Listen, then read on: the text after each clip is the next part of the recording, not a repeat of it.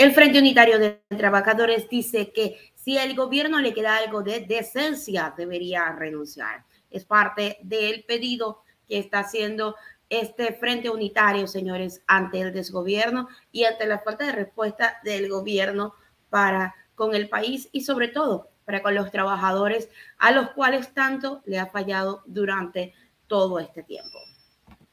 Presidente del Frente Unitario de Trabajadores, Nelson Erazo, dijo que una vez más el pueblo ecuatoriano dijo que no a las políticas privatizadoras y neoliberales del gobierno que siguen estableciendo en favor de grupos económicos y que castiga los bolsillos de los desposeídos. Una vez más, los trabajadores, los indígenas, la juventud, las mujeres, los pueblos del Ecuador, le hemos derrotado al gobierno prepotente, autoritario y nefasto de Lazo. Una vez más, el pueblo ecuatoriano le ha dicho no a las políticas privatizadoras y neoliberales de un gobierno que sigue estableciendo políticas en favor de los grupos económicos y que castiga los bolsillos de los más desposeídos. Desde ese escenario, las diferentes organizaciones que agrupamos este importante frente para derrotarle al gobierno en la consulta popular, hoy le decimos al pueblo ecuatoriano que debemos continuar avanzando en la construcción de una propuesta que signifique recuperar los derechos de los trabajadores y los pueblos. Es evidente que requerimos demandar que el gobierno nacional que no ha podido gobernar en favor del pueblo ecuatoriano hoy tenga que irse a su casa por incapaz, por indolente y porque evidentemente no responde a los intereses de los trabajadores y los pueblos.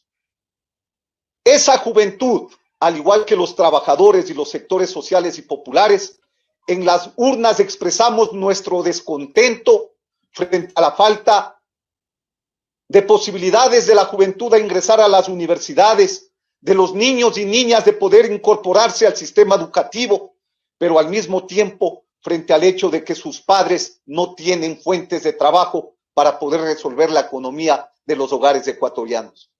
Tundo a la política neoliberal.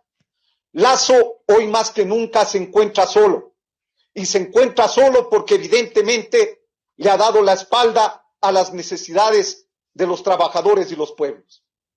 Lazo, como lo dijimos en su momento, hoy tiene el rechazo de más del 90% de ecuatorianos.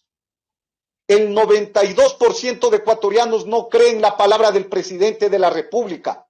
Por lo tanto, el llamado desesperado al diálogo social evidentemente que no tiene la acogida de los sectores sociales, quienes en cambio le decimos que tendrá que irse a su casa por indolente, por incapaz y por ser un gobierno nefasto las diferentes organizaciones de trabajadores, las diferentes organizaciones estudiantiles, al igual que los maestros, el movimiento indígena y las organizaciones sociales y populares, en los próximos días continuaremos levantando la discusión al interior de cada una de nuestras organizaciones para determinar evidentemente el rumbo por el cual debemos continuar avanzando en la recuperación de los derechos de los trabajadores. Exigimos del gobierno nacional que de manera inmediata saque de la vocalía al señor Richard Gómez, que fue puesto a dedo porque no representa los intereses de los trabajadores, de los afiliados y asegurados. Demandamos de las autoridades que se determine el hecho de que se encuentra de manera ilegal el señor Gómez en la vocalía de los afiliados y asegurados. Caso contrario, evidentemente, desde el Seguro Social Campesino, desde el Magisterio Nacional, desde las centrales sindicales, junto a los jubilados y servidores públicos, retomaremos las plazas y calles del país para exigir la salida de quienes no nos representan, pero sobre todo en rechazo a las políticas privatizadoras, neoliberales, antipopulares del gobierno del presidente Lazo. Muchas gracias. Por su parte, Ernesto Flores dijo que si al gobierno le queda algo de decencia, debería renunciar porque no tiene ningún prestigio ni capital político. Nosotros hacemos nuestras las palabras de los compañeros y llamamos justamente a que si este gobierno le queda algo de decencia, debería en este momento renunciar, porque en este momento no le queda ningún prestigio ni ningún capital político. Lo agotó todo en una consulta mañosa, donde criminalizó a todas las organizaciones y a todos los que no compartían sus puntos de vista para imponernos de manera autoritaria todas sus políticas neoliberales.